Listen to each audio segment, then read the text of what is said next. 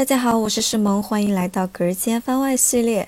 今天要给大家推荐的电影是《落难见真情》。截至本片制作时，影片在豆瓣上标记的观看人次是四千六百零三人。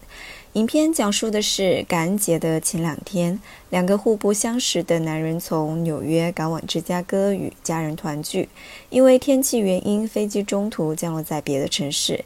两人迥异的性格和莫名其妙的缘分，而后引发了一段长达两天的爆笑囧途。想要推荐这个电影的原因其实很简单，就是它真的太好笑了。里面的很多点都让我忍不住狂笑，但它也是一个非常非常温情的电影。